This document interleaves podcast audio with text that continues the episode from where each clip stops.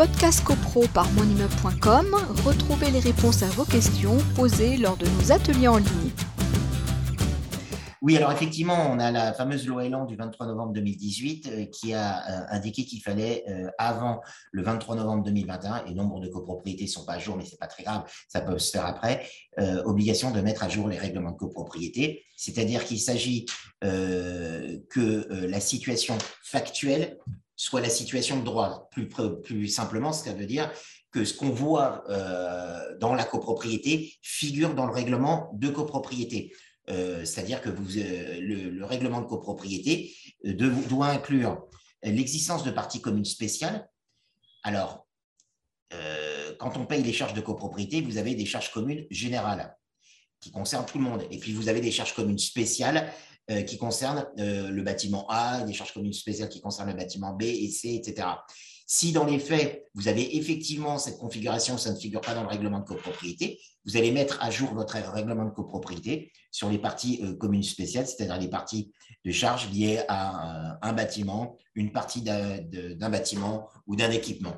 Donc ça, c'est ça va être le premier volet de la mise à jour des règlements de copropriété.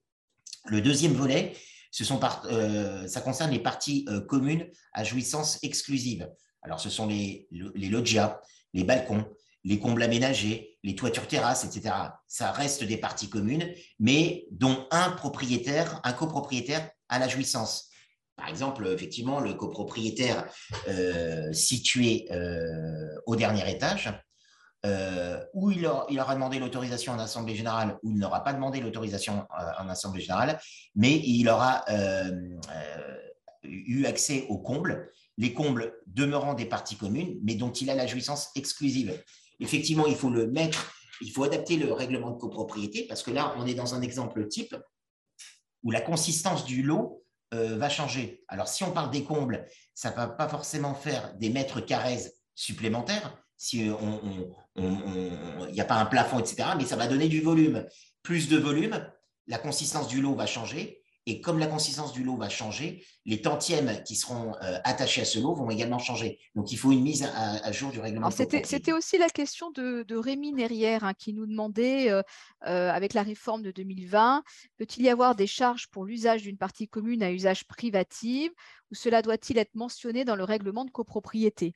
Bah, C'est-à-dire que quand vous avez, on, revient, les, parce que l'usage d'une partie commune à usage privatif, c'est une, jouissance exclusive.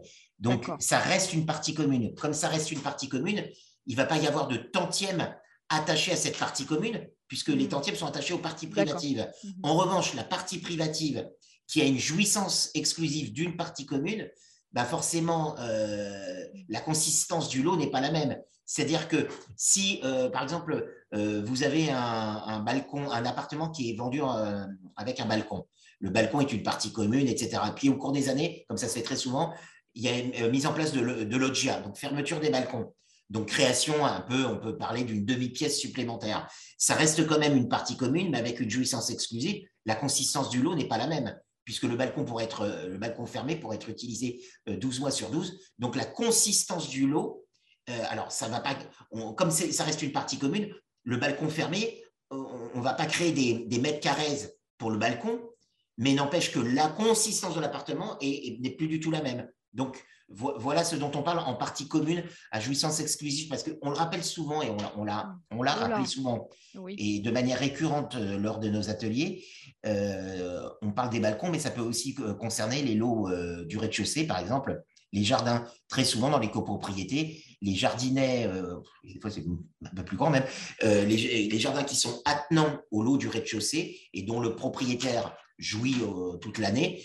Euh, il y a des gens qui font pas attention et je le comprends tout à fait. C'est-à-dire que vous, ils achètent ces lots du rez-de-chaussée et pensent être propriétaires du jardin, ce qui n'est pas le cas. C'est simplement une jouissance exclusive. Mais j'allais dire tant mieux, puisque effectivement, s'il y a de, gros, euh, de grosses interventions à faire sur ce jardin, bah, c'est la copropriété qui paiera. Sur le, par exemple, un affaissement de terrain, ça sera la copropriété qui va payer parce que précisément, c'est une partie commune. Donc, il faut, être, il faut faire bien le distinguo entre partie privative et partie commune à usage exclusif. Souvent, les, ça glisse dans les mots. On, dit, on parle de partie privative. Oui, une partie privative, il faut bien dire ce que c'est. C'est bien un lot avec des tantièmes. C'est n'est hmm. pas, c'est pas la même chose. Hein. Sur, les, sur la mise à jour du, règlement de copropriété, ce sont les parties communes spéciales. On l'a dit, si elles ne sont pas dans le règlement de copropriété, il faut les, faut les, y mettre. Donc, les parties communes à, droit de jouissance exclusive, si elles existent, elles ne figurent pas dans le règlement de copropriété, il faut les y mettre. Donc, c'est deux, euh, deux, deux, choses. Et la troisième chose qui, est pas, qui existe dans nombre d'immeubles, ce sont ce qu'on appelle les lots transitoires. Donc, les lots transitoires, ce on les appelle également ah lots d'attente ou droit à construire. Alors, de quoi parle-t-on? Vous, euh, alors là, on n'est pas dans l'ancien pour le coup, on est dans le. ça, c'est dans le neuf. Hein. C'est dans le neuf. Hein. Vous avez un promoteur qui mène une opération de construction immobilière. Euh, l'immeuble, euh, la réception des travaux a, lieu. Les appartements sont vendus et donc livrés. Et il se trouve que le promoteur n'a pas utilisé tous ses droits à construire, c'est-à-dire qu'il avait un permis de construire qui lui permettait de créer, je ne sais pas, 70 lots, il n'en a construit que 50 il, est, il reste propriétaire de 20 lots transitoires, c'est-à-dire de 20 droits à construire qu'il va pouvoir utiliser plus tard. Dans 5 ans, tout d'un coup, il se dit bah, je vais utiliser mon droit à construire, je vais construire 5 appartements euh, supplémentaires.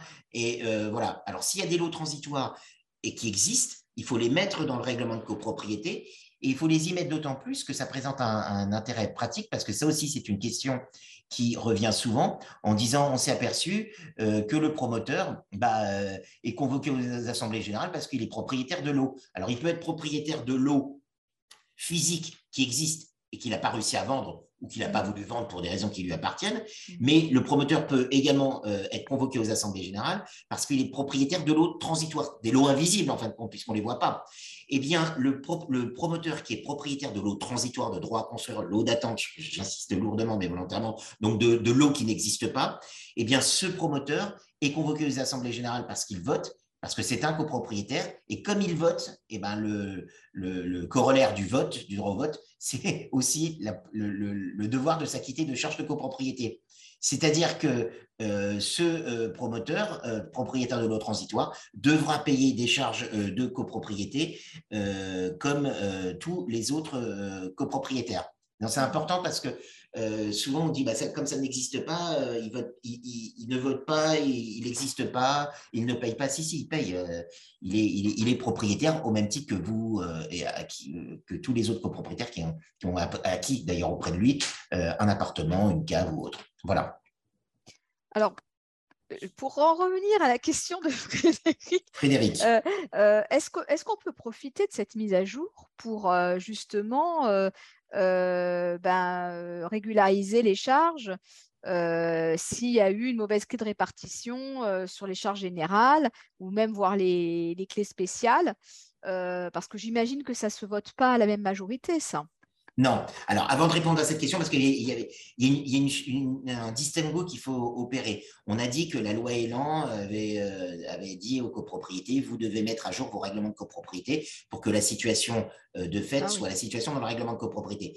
Mise à jour ne doit pas être euh, confondue avec la modification du règlement de copropriété, parce que Frédéric posait dans sa question, je cite, des copropriétaires ayant annexé des parties communes privatives, donc des logis en l'occurrence, pour augmenter leur surface habitable. Si à l'occasion de la mise à jour du règlement de copropriété, puisqu'en fin de compte, on va regarder ce qui se passe, on s'aperçoit que des copropriétaires se sont accaparés des parties communes, euh, bah là, euh, le, syndicat peut tout à fait dire bah non, non, on ne va pas mettre à jour le règlement de copropriété là-dessus, puisque tout simplement, le copropriétaire en question s'est accaparé mais il n'a jamais demandé l'autorisation en Assemblée générale, il n'a jamais euh, dit que ce bout de couloir, ce bout de cour, euh, je souhaiterais l'avoir, etc.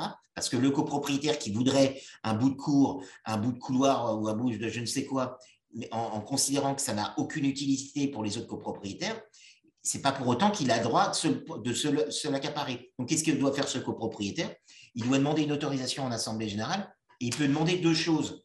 Ou il demande d'acquérir une partie commune, et il en devient propriétaire. Donc ça, c'est là, pour le coup, c'est une partie privative avec des tantièmes qui sont affectés. Et donc, euh, ou alors il demande simplement euh, l'attribution de la jouissance exclusive. Ça demeure une partie commune, mais il a la jouissance exclusive attachée à son lot. Dans l'une situation ou dans l'autre, si les copropriétaires refusent, ce qui est leur droit le plus strict, eh bien ce copropriétaire devra restituer la partie de commune qu'il s'est accaparé. Alors, comme il s'est accaparé, lui, il ne se pose même pas la question en disant c'est la partie privative ou la partie commune exclusif. Je l'utilise tout simplement. Donc, à, l'occasion de la mise à jour du règlement de copropriété, on peut voir des situations comme ça. Donc, euh, si euh, y a un consensus des copropriétaires pour dire euh, oui, on ne s'y oppose pas, il faudrait quand même faire valider le, fait que ce copropriétaire, c'est accaparer cette partie, c'est-à-dire accaparer, c'est une voie de fait. Et donc, si c'est voté et validé en Assemblée générale, du coup, ça ne sera plus une voie de fait ou une voie de fait validée. Il est devenu officiellement propriétaire ou on lui a accordé la jouissance exclusive. Donc, ça, c'est une chose. Alors, pour répondre au deuxième point de la question de Frédéric, c'est de dire est-ce qu'on euh, peut euh, bah, rétroactivement euh, rechercher le copropriétaire Alors, si c'est accaparer la partie commune, j'allais dire, ça va être difficile parce que oui, on peut dire oui, il en a profité pendant X années, etc.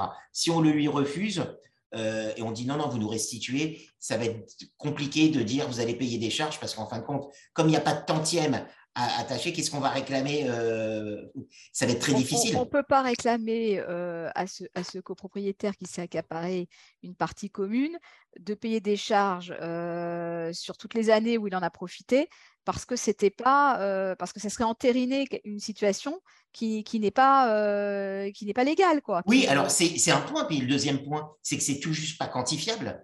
Parce que si on assigne un copropriétaire en charge, euh, monsieur Intel, vous nous devez 7312 euh, euros d'arriéré, mais les 7312 euh, euros d'arriéré, ils ont été calculés par rapport au tantième. Alors, selon les différentes clés de répartition, etc., ce dont on a parlé au début de mon intervention, mais on lui réclame quelque chose qu'on arrive à quantifier. Mais un copropriétaire qui s'est accaparé un bout de cours, qu'est-ce que vous voulez aller lui, réclamer? Tout au plus, vous pourriez lui réclamer des dommages d'intérêt, mais là aussi, on va réclamer une somme forfaitaire. C'est pas possible. Donc ça, il faut être euh, vigilant. Ce qu'on peut réclamer, effectivement, ce sont des arriérés. Euh, mais là, euh, ça va être compliqué. Podcast CoPro par monimmeuble.com, retrouvez les réponses à vos questions posées lors de nos ateliers en ligne.